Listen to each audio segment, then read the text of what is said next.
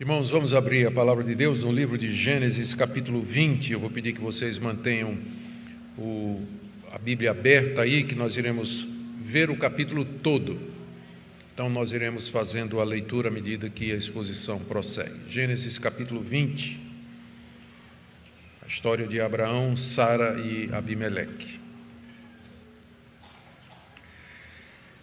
Pai, diante da tua palavra, pedimos mais uma vez que o Senhor nos ilumine, que o Senhor nos abençoe, que o Senhor nos encaminhe ao entendimento correto da Escritura, para que possamos aplicar a nossa vida.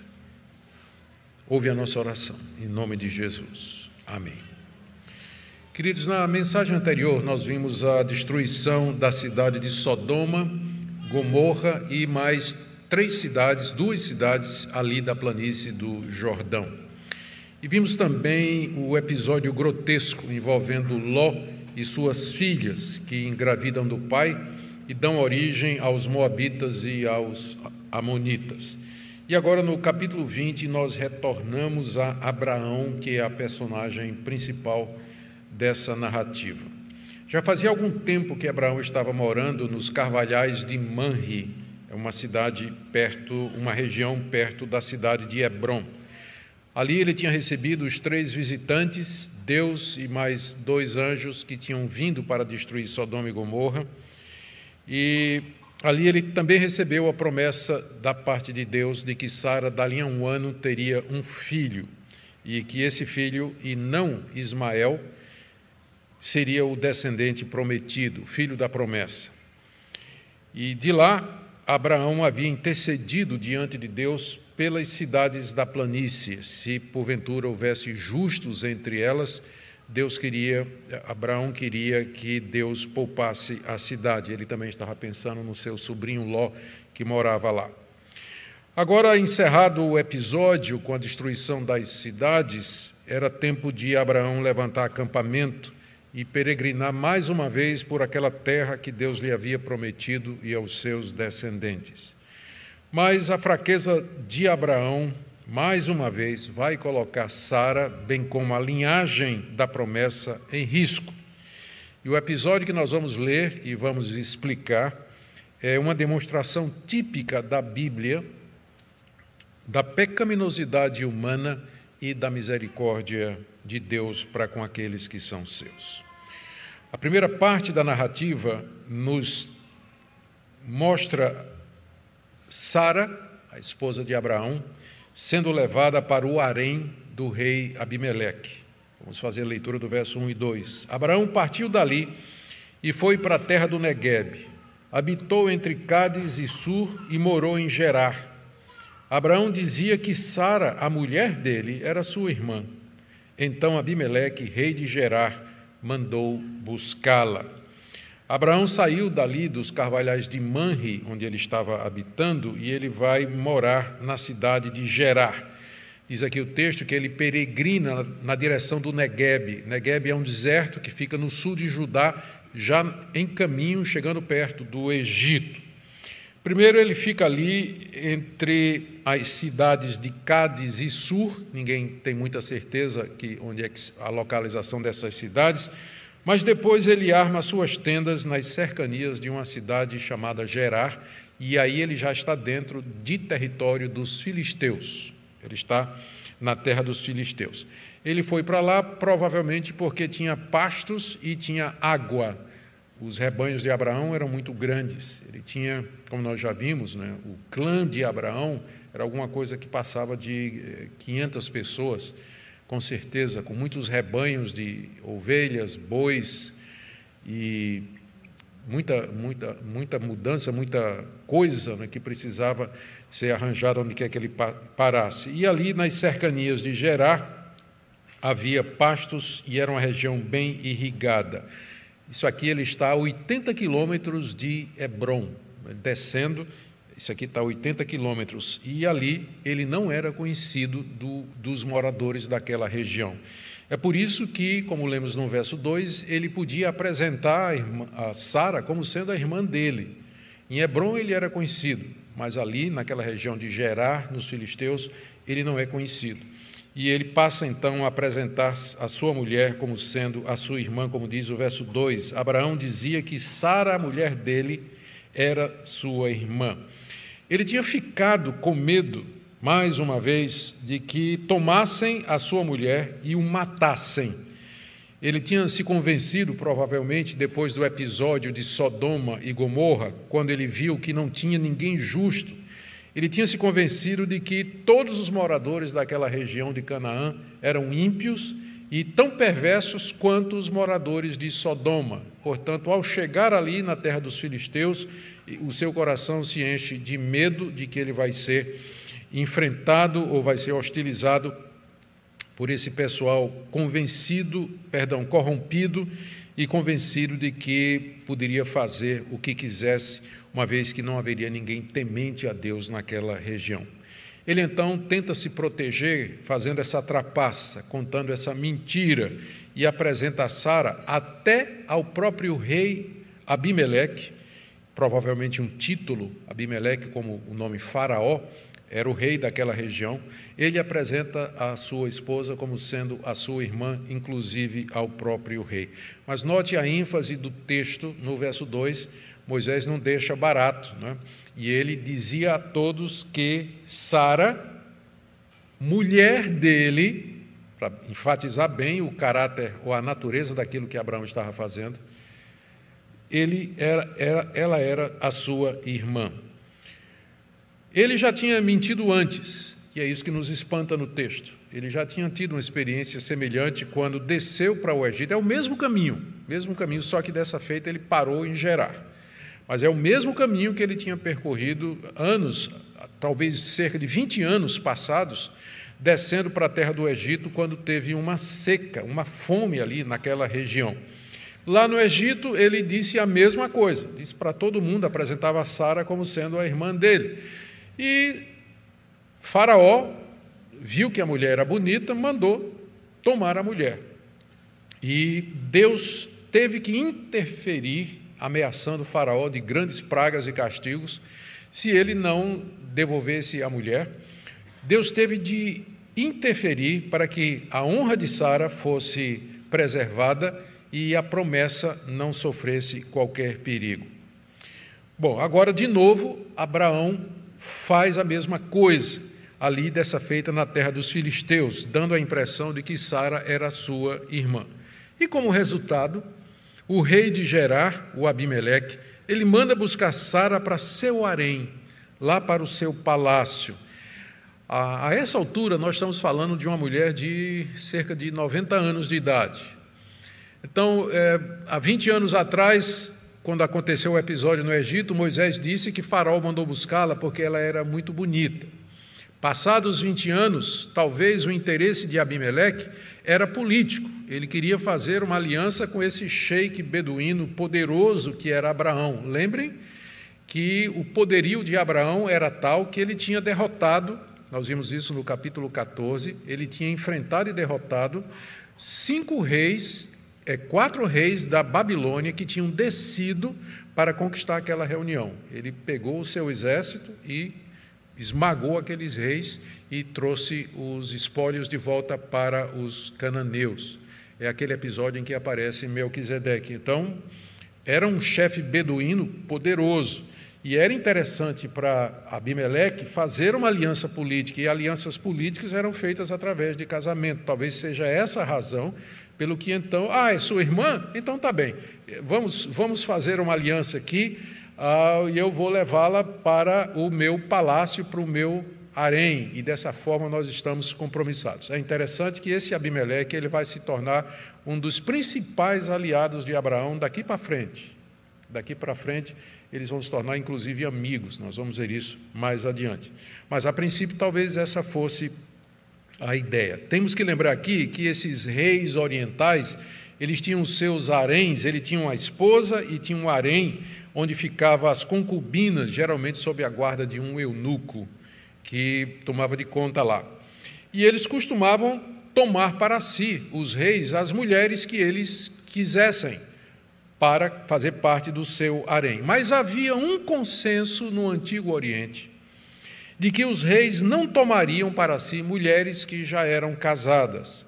E o adultério era visto como um crime grave numa sociedade que era extremamente patriarcal e familiar. Textos cananitas, inclusive o famoso Código de Hammurabi, descrevem o adultério como sendo um pecado gravíssimo e punido com a morte. Eu estou falando aqui de dois textos que não são bíblicos, mas que expressam o sentimento da sociedade do Antigo Oriente. Então, era alguma coisa que estava na sociedade daquela época que o adultério era alguma coisa ruim. Naturalmente, havia razões pragmáticas né, para isso. O adultério destruía as linhas de descendência, introduzia semente estranha na linhagem, depois tinha problema na hora de repartir os bens com os filhos gerados fora do casamento. Então, era por todas as razões, a melhor coisa era preservar a família e não cometer adultério. Era essa a mentalidade daquela época. E o rei Abimeleque não pensava que estava fazendo isso quando ele então tomou Sara, que ele considerava que era irmã de Abraão, e a levou para o seu harém. A levou para o seu harém. Muito bem, essa é, é esse o cenário em que o trama todo se uh, desenvolve em seguida. Do verso 3 até o verso 7, Moisés nos narra que Deus não ficou satisfeito com a atitude de Abimeleque e que vem adverti-lo. Vamos ler do verso 3 a 7. Deus, porém, veio a Abimeleque em sonhos de noite e lhe disse: Você vai ser castigado com a morte por causa da mulher que tomou, porque ela tem marido. Ora, Abimeleque ainda não havia se aproximado de Sara. E por isso disse: Senhor, matarás até uma nação inocente? Não foi ele mesmo que me disse, é minha irmã? E ela também me disse: Ele é meu irmão. Com sinceridade de coração e na minha inocência foi que eu fiz isso. Deus respondeu-lhe em sonho: Bem sei que com sinceridade de coração você fez isso. Por isso impedi que você pecasse contra mim e não permiti que você tocasse nela. Agora devolva a mulher a seu marido, pois ele é profeta, e intercederá por você e você viverá. Mas se não a devolver, saiba que você certamente morrerá, você e tudo que é seu. Você e tudo que é seu. Abimeleque pode ter agido de maneira inocente, mas isso não o isentava da responsabilidade. Ele estava tomando uma mulher que tinha marido. O seu desconhecimento, ele vai ser um atenuante, como nós estamos vendo aqui na passagem, mas de forma nenhuma o isentava da responsabilidade de ter tomado uma mulher casada e com a qual ele estava indo cometer adultério. Deus então aparece a Abimeleque em sonhos, como diz aí o verso 3. Deus veio, porém, a Abimeleque em sonhos de noite. É a primeira vez na Bíblia que nós temos o relato de que Deus usa sonhos para se comunicar. Ele já tinha se comunicado antes, várias vezes, mas ele fazia isso através de visões, de aparições, assumindo a forma humana, como foi no capítulo de quando ele vem com mais dois anjos destruir Sodoma. E é interessante de que a primeira vez em que Deus fala através de sonhos é a um pagão, o rei Abimeleque. Talvez porque entre os orientais, sonhos era a maneira costumeira pela qual os deuses falavam. E Deus, na sua grande misericórdia, ele se adapta e vem falar através daquele meio que era reconhecido até entre os pagãos, o que era reconhecido entre os pagãos, um meio de comunicação da divindade. Ele emprega esse meio para aparecer a Abimeleque numa noite, numa noite. Isso deve ter acontecido cerca de dois a três meses depois que ele tinha levado Sara para o seu harém. Nesse período, as mulheres do reino de Abimeleque tinham ficado estéreis, nenhuma tinha engravidado desde que aquela estrangeira foi levada. Ninguém foi, tinha engravidado. E o próprio rei Abimeleque, pelo que o texto sugere, ficou doente. E ninguém sabia por quê. Ninguém sabia por quê. As mulheres pararam de engravidar e o rei tinha ficado doente. Isso provavelmente tinha sido notado por todos, mas ninguém sabia a causa, até que Deus apareceu de noite ao rei e disse o motivo. Deus explicou o que é que estava acontecendo. Note que a narrativa aí no verso 3 começa com Deus, porém. Esse porém aí deixa claro que Deus não estava satisfeito com aquilo que Abimeleque havia feito, ainda que inocente quanto ao status da mulher que ele tinha tomado. E Deus lhe anuncia, no verso 3, que vai trazer a morte sobre ele como castigo. Você vai ser castigado com a morte por causa da mulher que tomou, porque ela tem marido. Ele não iria ficar bom daquela doença, aquela doença já era um juízo de Deus caindo sobre o seu reino, por, por ter haver violado essa lei, essa lei, esse padrão moral, que era padrão em todo, todo mundo daquela época. Deus diz: Você vai ser castigado porque a mulher que você tomou é uma mulher casada. É uma mulher casada. Veja aqui que nós não sabemos o quanto esse rei conhecia a Deus, mas com certeza a avaliação de Abraão de que não tinha ninguém temente a Deus ali, ela está equivocada. Abimeleque bem que podia ser um daqueles que moravam em Canaã e que, como Melquisedeque, tinha sim algum conhecimento de Deus. Melquisedeque, na verdade, tinha um conhecimento muito grande de Deus. É possível que esse rei, de uma forma que a gente não conhece, uma vez que Moisés aqui não diz no texto, é possível que Abimeleque tinha esse conhecimento de Deus. Note que esse episódio mostra que há um padrão moral ao qual todo ser humano adere Todos os seres humanos, todos os seres humanos foram feitos à imagem e semelhança de Deus, e eles têm a lei de Deus gravada no seu coração. É isso que explica a formação de um consenso moral, mesmo entre os povos que nunca tiveram a lei de Moisés, ou nos dias atuais, mesmo os povos que nunca ouviram o Evangelho ou a moralidade cristã, mas eles têm sim um código de ética entre eles, que, via de regra, significa isso: não mexa nas coisas do seu próximo, na propriedade, no nome, na mulher, na família do seu próximo, na vida do seu próximo refletindo os mandamentos que Deus deu de maneira explícita à nação de Israel. Essa é a imagem de Deus no homem, e isso explica códigos morais e moralidade entre os povos que não são cristãos, entre os povos que vivem na ignorância completa do Deus que se revelou nas Escrituras. Abimeleque tinha esse código moral e ele, não somente ele, mas os filisteus que moravam ali naquela região, por exemplo, eles todos concordavam, todos concordavam que cometer adultério era uma coisa grave e que deveria ser punida. É o caso aqui de Abimeleque também. Deus trata os pagãos de acordo com esse padrão moral que está impresso na consciência e é refletido pelas, pelos atributos de Deus na natureza, Deus trata os pagãos de acordo com esse padrão moral. Deus, por exemplo, não vai julgar no dia do juízo aqueles povos que nunca ouviram falar de Cristo, Deus não vai julgá-los do tipo assim: por que você não aceitou meu filho? Hum? Quem é seu filho?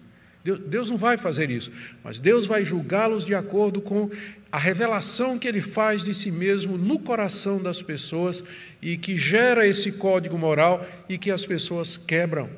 Elas quebram qualquer padrão que elas estabelecerem para si mesmas, elas vão quebrar porque são pecadoras, são incapazes de consistentemente fazer o bem e fazer o que é reto o tempo todo. Aqui é o caso também.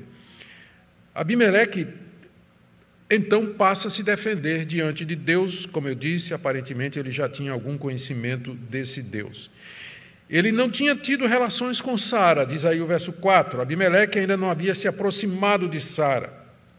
Naquela época, as mulheres que eram levadas ao rei, elas passavam por um tempo de preparação antes de serem levadas a, ao quarto do rei. Mas o mais provável aqui é que Abimeleque não tinha tocado em Sara porque ele ficou doente. E já era Deus impedindo que ele levasse avante o seu projeto de ter aquela estrangeira como sua como sua mulher e fazer através disso uma aliança com Abraão. Essa é a razão mais provável. Ele se dirige, qualquer que seja a razão, ele não tinha tocado em Sara ainda, e isso é muito importante para o desenvolvimento da narrativa. A gente vai ver em seguida. Ele se dirige a Deus não é, chamando Deus aqui de Senhor, que é Adonai, é um termo comum que pode ser aplicado a qualquer Deus ou uma pessoa que é superior a nós, mas que no contexto provavelmente já reflete esse conhecimento que Abimeleque tinha de Deus. Aí no verso 4, Senhor. E aí ele começa a argumentar, e ele traz quatro, ele traz aqui é, é, três ou quatro questionamentos diante de Deus aliás, na verdade, é, dois questionamentos aqui. Ele diz aqui no verso 4, primeiro, matarás até uma nação injusta, matarás até uma nação, traduzido aqui como inocente. Ele, tendo esse conhecimento prévio de Deus, que esse Deus era o Deus criador dos céus e da terra, o Deus que era justo, que era o Deus que tinha destruído Sodoma e Gomorra. Porque ali, nota, ele está só 80 quilômetros de Sodoma e Gomorra. Então, o episódio de Sodoma e Gomorra, com certeza, se espalhou por toda aquela região ali. Era o Deus que tinha destruído Sodoma e Gomorra. E talvez a palavra dele aqui reflete, nós não podemos provar, até conhecimento de que havia havido uma intercessão pelas cidades em nome da justiça, que foi exatamente o que Abraão tinha feito. Se tiver 10 justos na cidade, começou com 50, né? Se tiver 50 justos, se tiver 40, 30, e o tempo todo Deus dizendo: Eu não vou destruir o justo com o ímpio. Esse era o Deus de quem Abimeleque tinha notícia. Por isso ele faz essa pergunta que remonta lá ao episódio de Abraão intercedendo por Sodoma: O Senhor vai destruir uma nação inocente? Uma nação justa? traduzido mais literalmente, o, Senhor é esse tipo de Deus que não tem justiça. O Senhor vai, porque nós não cometemos, nós não, não, não cometemos nada contra o Senhor. Aí ele continua, né, no verso 5: Não foi ele mesmo que me disse, é minha irmã, e ela também me disse, é meu irmão? Ele aqui diz que havia sido enganado por ambos, não somente Abraão, mas Sara confirmou que era a irmã dele. E então ele protesta a inocência diante de Deus no verso 5. Com sinceridade de coração e na minha inocência foi que eu fiz isso. Ele tinha agido de boa fé. Ele não sabia de todos os fatos. Ele não tinha agido maliciosamente para tomar para si uma mulher que era casada, o que seria certamente errado, Abimeleque não está negando isso, ele apenas tenta se justificar daquilo que aconteceu. Deus então responde a Abimeleque, diz aí no verso 6, em sonho, talvez num outro sonho ou provavelmente naquele mesmo sonho. Deus assegura a Abimeleque de que é, tinha conhecimento disso, de que Abimeleque tinha agido com sinceridade. Verso 6 Deus diz: Bem sei que com sinceridade de coração você fez isso. E ao dizer assim, Deus se revela como aquele que conhece o coração, como Deus onisciente, o Deus que sonda a mente, os propósitos e as intenções de todos, como nenhum Deus pagão do Antigo Oriente era capaz de fazer. Como os deuses dos filisteus não eram capazes de fazer, mas Deus se apresenta dizendo: Eu sei disso, eu venho acompanhando o que está acontecendo. Eu sei que você não fez isso de má intenção, eu conheço a sinceridade do seu coração. E é por isso mesmo, Deus diz, que fui eu que impedi que você tocasse nessa mulher até agora. Eu impedi que você pecasse contra mim, ainda no verso 6, e não permiti que você tocasse nela. Se ele tivesse tocado em Sara, ele teria cometido pecado diante de Deus. Note que o desconhecimento do status dele não o isentaria da culpa. Se você tivesse tocado nela, se você tivesse tido relações com ela, você teria pecado contra mim. Mas eu evitei, eu não permiti que você pecasse contra mim. Mais uma vez, esse Deus mostrando a sua grandeza, a ponto de que ele guia, ele supervisiona os desejos e as intenções do coração e as circunstâncias, de maneira que, quando ele quer, ele evita o pecado. Quando ele quer, ele evita que uma pessoa caia em pecado. Especialmente quando, dentro daquilo que eu falei, ele sabe que esse rei pagão tinha um atenuante para fazer o que ele fez. Por isso, sabendo que Abimeleque tinha sido enganado por Abraão, Deus não permitiu que ele consumasse o pecado. Ele não fosse em frente com seus planos, o que o colocaria debaixo da ira de Deus e toda a nação. A misericórdia de Deus aqui para com esse rei pagão.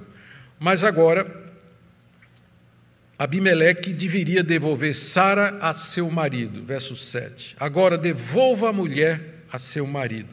A razão que Deus dá aqui é que ele é profeta e intercederá por você e você viverá. Mas se não devolver, saiba que você certamente morrerá, você e tudo o que é seu. Essa é a primeira vez na Bíblia que alguém é chamado de profeta. É a primeira vez que a palavra profeta aparece. E ela designa agora Abraão. Abraão é chamado de profeta porque ele era portador da revelação divina. Deus havia se revelado a ele, Deus havia se manifestado a Abraão como sendo o verdadeiro Deus. Deus tinha dado a Abraão conhecimento do seu plano, do seu projeto de fazer trazer uma descendência através de Abraão, na qual seriam benditas todas as nações da terra. O evangelho havia sido anunciado a Abraão. As boas novas de um Deus que através do seu povo amado, iria trazer o Messias, o Salvador do mundo, filho de Abraão, para abençoar todas as nações. Abraão era o portador dessa verdade, que é a mensagem central de toda a Bíblia. Era ele que estava encarregado por Deus de levar essa mensagem, passar adiante, preservar essa mensagem e anunciá-la. É nesse sentido que ele é chamado de profeta. Profeta é alguém enviado da parte de Deus para trazer uma mensagem da parte de Deus. E é nesse sentido que ele é designado assim. Ele é profeta. Significa também, não, dá para deixar de perceber no texto, que o fato de que Abraão é profeta o coloca numa situação privilegiada diante de Deus. Deus é o protetor dele porque ele está levando a, mensagem de Deus, ele é o portador da, da verdade de Deus. Então Deus o protege, Deus cuida dele. Por isso, Abimeleque devolve a mulher do homem, porque senão você vai morrer, você vai ser duramente castigado. Você vai ser duramente castigado. E ele diz aqui: Deus diz, devolva pois ele é profeta e intercederá por você e você viverá. Essa doença aí que você tem, fui eu que coloquei para que você não fosse avante com os seus planos e tocasse na mulher, na mulher. Mas ela, essa doença é uma doença fatal e Abraão vai interceder por você, Abraão vai orar por você e você vai viver, você vai ser curado. Você vai ser curado através da oração desse, desse meu profeta. Por isso, devolva a mulher dele, porque é para o seu bem você fazer isso. Ele está debaixo da minha proteção. Abraão não somente oraria para que Abimeleque ficasse curado, mas também pelas mulheres do seu povo, para que elas fossem curadas da infertilidade. Não deixa de ser curioso.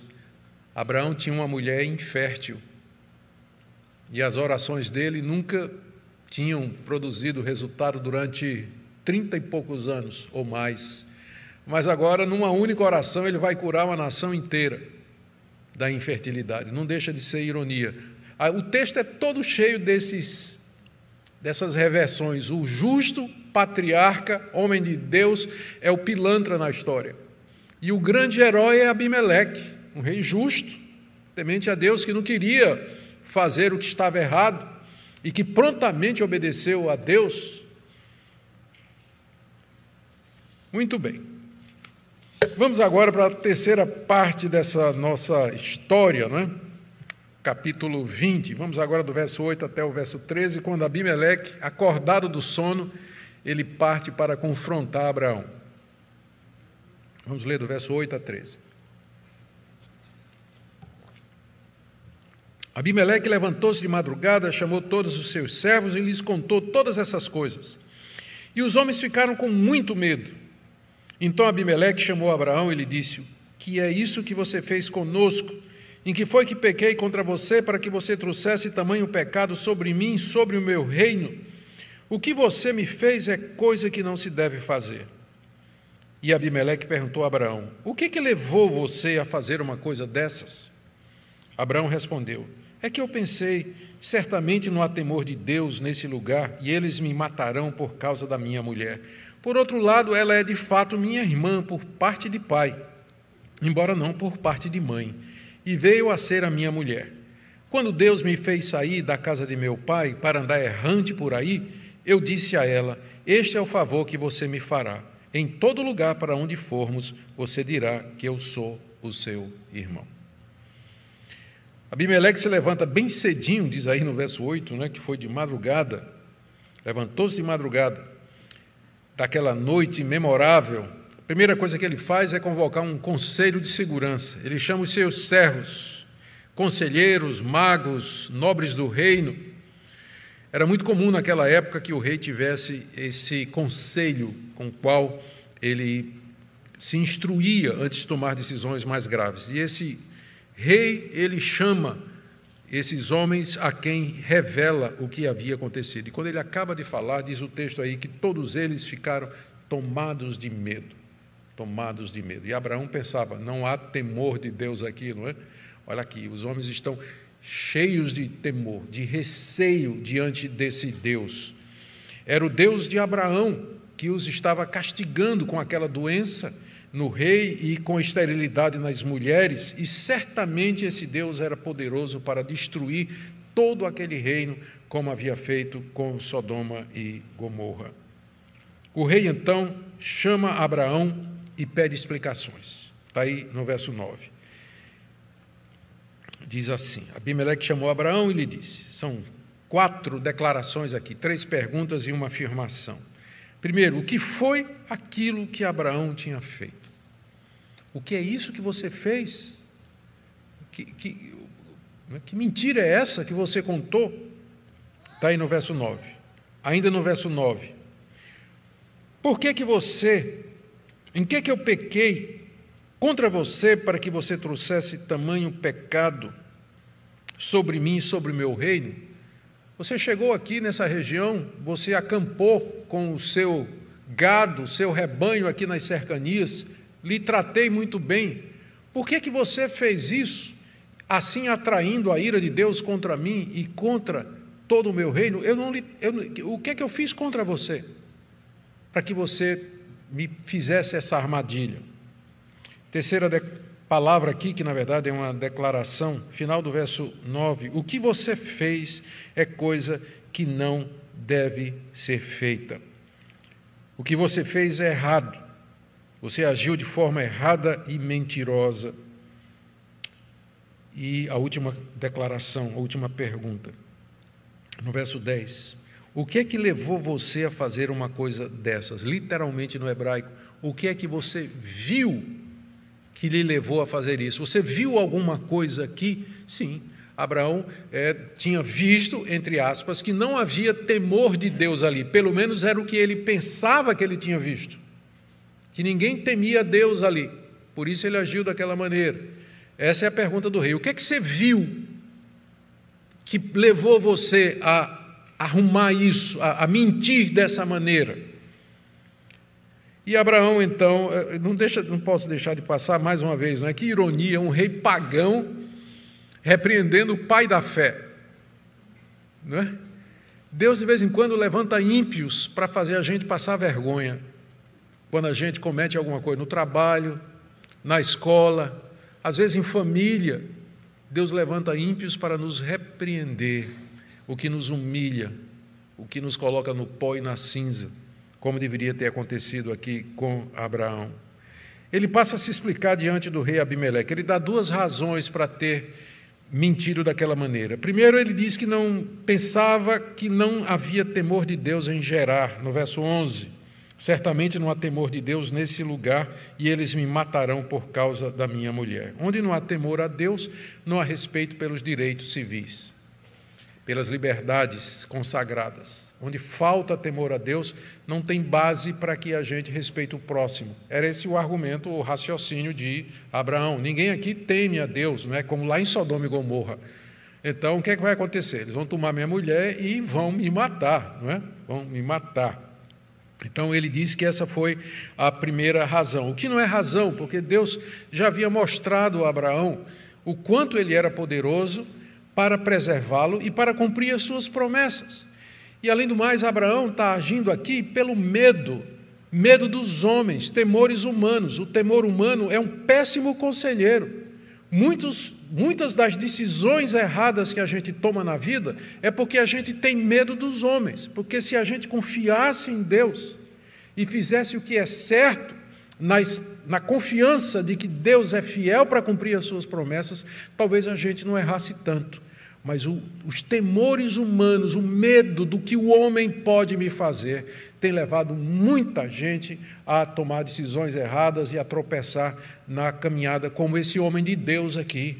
Esse homem, não é que ele não era crente, ele era crente, mas ele vacilou aqui, vacilou muito, ele ficou com medo. E Deus já tinha demonstrado para ele inúmeras vezes que era poderoso para guardá-lo durante o tempo da sua peregrinação. A segunda explicação que Abraão dá ao rei Abimeleque é que ele não, não disse assim, não era uma mentira, não é? porque de fato Sara era irmã dele, e é verdade, Sara era irmã de Abraão por parte de pai. Ambos eram filhos de Tera, embora de diferentes esposas. O que de forma nenhuma justifica a trapaça de Abraão, porque uma meia-verdade acaba virando uma mentira completa. A meia-verdade é uma mentira completa. Nada justificava ele, é, ele ter dito apenas meia-verdade. Mas é, ela era irmã, meia-irmã, mas veio a se tornar a sua mulher. Essa é a verdade completa. E ele explica como que se dissesse assim: olha, não é nada pessoal, mas eu já venho fazendo isso desde que saí de Ur dos Caldeus. Não é? Eu fiz uma vez no Egito, eu acho que ele não disse isso, né? mas podia até ter dito para dizer a Abimeleque: não é nada pessoal, você está perguntando o que mal você fez contra mim, não é nada pessoal, essa é, é minha maneira de lidar com essa situação. Está aqui, ó. Quando, verso 13, quando Deus me fez sair da casa de meu pai para andar errante por aí, eu disse a ela: Este é o favor que você me fará em todo lugar para onde formos, você dirá que eu sou o seu irmão. É como se ele dissesse assim: Abimeleque, pensa na minha situação. Eu estava muito quieto lá na minha cidade, na minha casa, em Ur dos Caldeus. Um dia, esse mesmo Deus que apareceu a você, ele me apareceu numa visão. E ele disse que eu devia sair de casa eu devia sair da minha parentela, da minha família, e que eu iria para uma terra que ele ia me mostrar. Eu nem sabia para onde ia, eu só sei de que eu ia peregrinar por aí, eu ia perambular por aí. Eu, e aí, olha, eu ia passar em países, ia passar por povos, ia passar por nações que não tinham conhecimento de Deus, gente ruim, perversa, e então eu tinha que me defender. Sara é, é uma mulher muito bonita, e se ela é agora, ela era muito mais, né, algum tempo passado. Então, é, imagine, essa é a minha situação. Foi por isso que eu pedi esse favor para ela, para que onde quer que a gente fosse, ela dissesse que era a minha irmã, para evitar que ela, que as pessoas me matassem por conta dela. Não cola, não, né?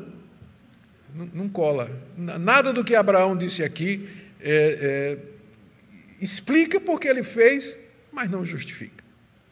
Esse homem de Deus, homem de fé, homem que nós vimos no, no, nos capítulos anteriores intercedendo por Sodoma e Gomorra, se apegando a Deus em benefício dessas pessoas, agora comete esse tipo de coisa. E chegamos então na parte final do verso 14 até o verso 18, quando Sara é devolvida intacta a Abraão.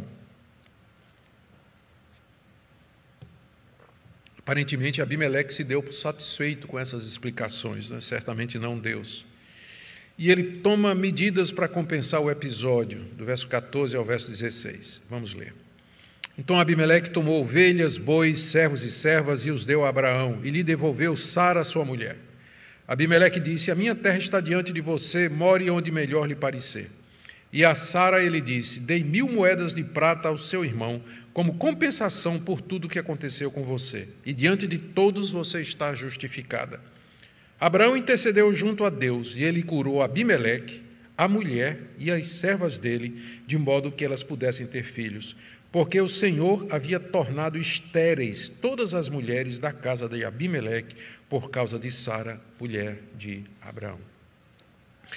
Abraão, perdão, Abimeleque, ele toma medidas agora para compensar qualquer erro que porventura ele tenha cometido no episódio. Primeiro ele presenteia Abraão, diz aí o verso 14, com ovelhas, bois, servos e servas, um presente digno de um príncipe nômade. Era muita coisa. Provavelmente era como oferta ao Deus de Abraão. Como que dissesse, eh, como que para garantir que Deus se aplacasse na sua ira contra ele. Como nós sabemos, já era sabido, entre pelo menos na linhagem dos setitas, que Deus havia determinado sacrifícios de animais como uma maneira de expiação da culpa. Então, os culpados tinham que sacrificar animais para fazer isso. Embora não se mencione sacrifícios aqui, pode ser que Abimeleque tenha isso em mente quando ele mandou ovelhas, bois e, junto com isso, manda também servos e servas para assistirem Abraão a partir dali. Em seguida, ele devolve Sara, a mulher de Abraão, verso 14. Final do verso 14. Ele devolveu Sara, sua mulher. E, verso 15, ele liberou sua terra para Abraão morar onde quiser, dizendo assim: Bom, nós já esclarecemos o assunto, está tudo resolvido, como uma prova de que ah, o assunto da minha parte não, não tem nenhuma pendência, minha terra está liberada para você morar onde você quiser. Onde você quiser. Verso 15: more onde melhor lhe parecer. E no verso 16, nós lemos que ele diz a Sara que havia dado a Abraão mil moedas de prata, mais ou menos 12 quilos 12 quilos de prata, não era pouco não. Um trabalhador naquela época, ele teria que trabalhar uns 10 anos para poder alcançar esse. É o salário de 10 anos de um trabalhador. Era isso aqui. Que o rei dá então a Sara, mas dá através de Abraão, como era convenção na época, de que a mulher recebia presentes através do homem que estava responsável por ela, ou do pai, ou do marido, ou do irmão mais velho. Era assim que a mulher recebia presentes naquela época. E ele diz no verso 16: Você está justificada. Isso aqui é uma espécie de danos morais por tudo que aconteceu. Por tudo que aconteceu. Você está inocente de tudo o que havia acontecido. Por que, que isso aqui é importante? Porque é necessário deixar claro que o filho que Sara vai ter no capítulo seguinte, 21, não é filho de Abimeleque mas é filho de Abraão. Por isso que esse episódio ele bate nessa questão da inocência de Sara, não da inocência de Sara, mas que ela saiu ilesa do episódio. O rei não teve relações com ela. Mais uma vez, por que, é que isso é importante? Porque no capítulo 21, que é o próximo capítulo, Sara vai dar à luz um filho. E se não tivesse todas essas demonstrações aqui, alguém poderia dizer era filho de Abimeleque e não de Abraão. Mas a promessa era de que Abraão teria um filho através da sua legítima esposa Sara e que ele seria o portador das promessas, seria a linhagem santa, separada por Deus para o cumprimento de todos os seus propósitos. Bem, Abraão então intercede por Abimeleque e pelas mulheres de seu povo, está aí no verso 17. Deus atende à oração de Abraão e cura o rei cura a sua esposa e as mulheres dele. Está aí direitinho no verso 17. E dessa forma, as mulheres voltaram a engravidar. E Moisés deixou para o fim uma informação que eu trouxe desde o começo para vocês, para que a gente pudesse melhor acompanhar. Era que Deus, verso 18, porque o Senhor havia tornado estéreis todas as mulheres da casa de Abimeleque por causa de Sara, mulher de Abraão. Embora eu tenha dito isso desde o começo, isso aqui só aparece no final.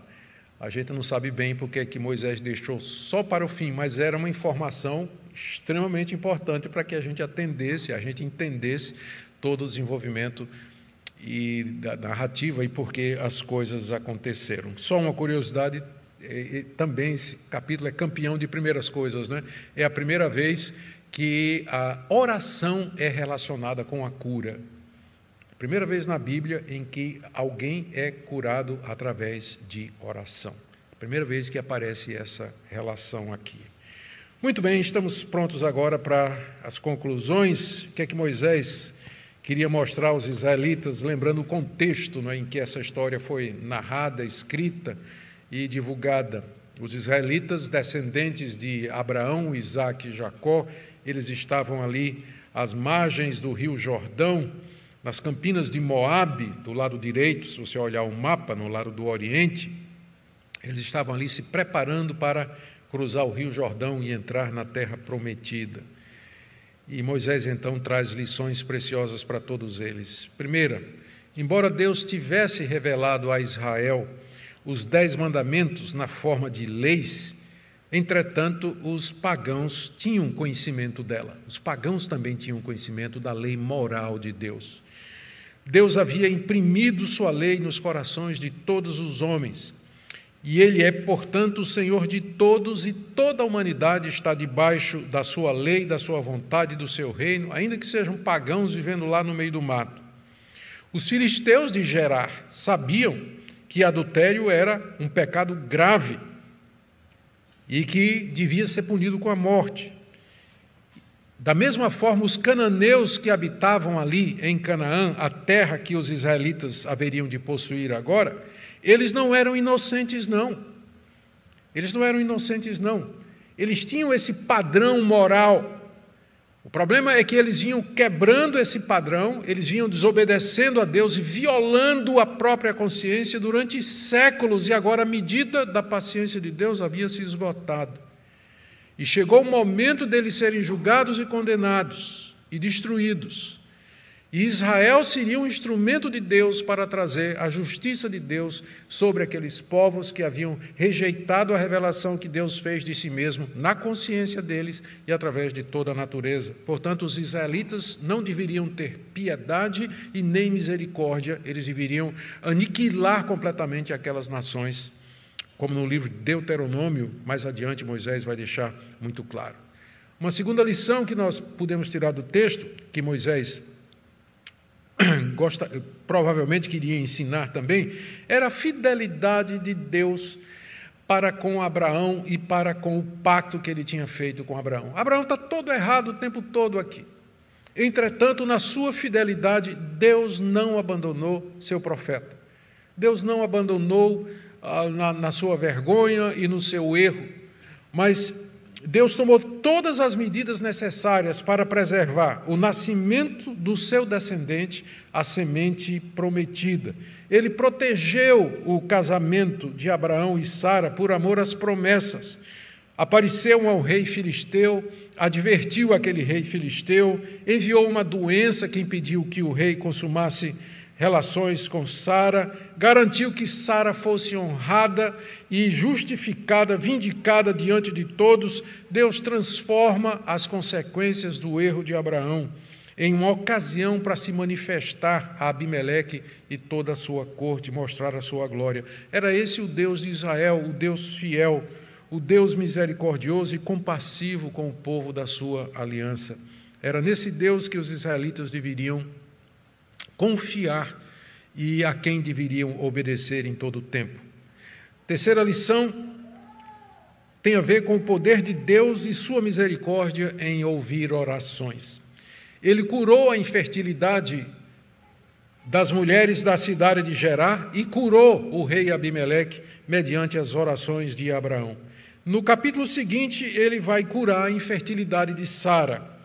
Ele é o Deus que ouve orações, que pode o impossível. E os israelitas jamais deveriam abandoná-lo por outros deuses. A terra que eles iriam conquistar era uma terra cheia de deuses, mas eram deuses falsos. Eram deuses que eram fruto da elucubração humana. Eles jamais deveriam abandonar esse Deus que deu tantas provas de seu Criador Todo-Poderoso. E nós, queridos, que é que nós podemos aprender aqui para nós? Eu imagino que o texto por si só, durante a explicação, já deixou implícita ou explícita algumas lições que a gente pode tirar, mas deixe-me destacar algumas coisas. Eu queria dar uma palavra para você que quer viver uma vida santa. Você que aborrece o mal, aborrece o pecado quer viver uma vida que agrada a Deus. Eu disse aos que querem isso porque é, existem pessoas que são membros de igreja, frequentam a igreja, nasceram do Evangelho, mas não têm nenhum, nenhum desejo, nenhuma gana, nenhum ânimo, vigor de procurar uma vida santa e uma vida reta. Eu estou me dirigindo àqueles que têm. Veja como Deus impediu Abimeleque de pecar. Como nós vimos, Deus de tal maneira governa o mundo e as ações humanas que ele chega mesmo ao ponto de, numa determinada situação, impedir alguém de pecar contra ele. Se ele impediu Abimeleque de pecar contra ele, ele também pode impedir você.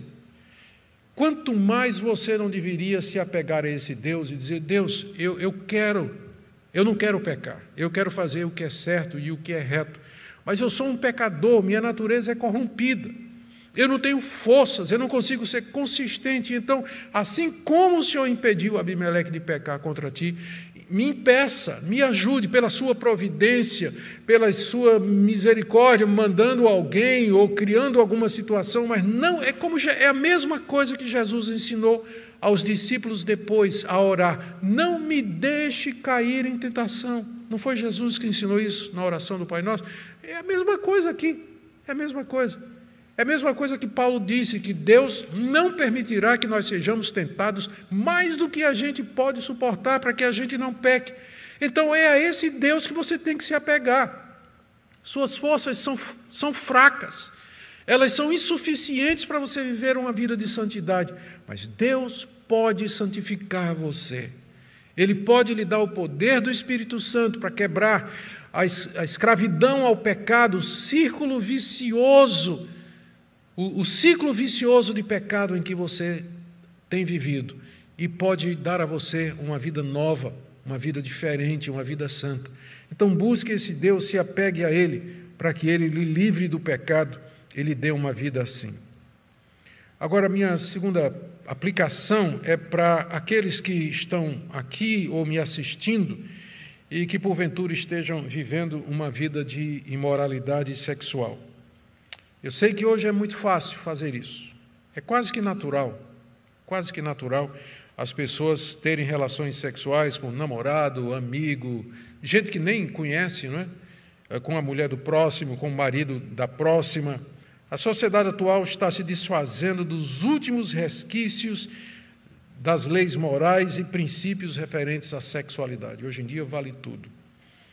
Mas, mesmo entre os cristãos, aos que acham que não tem regras.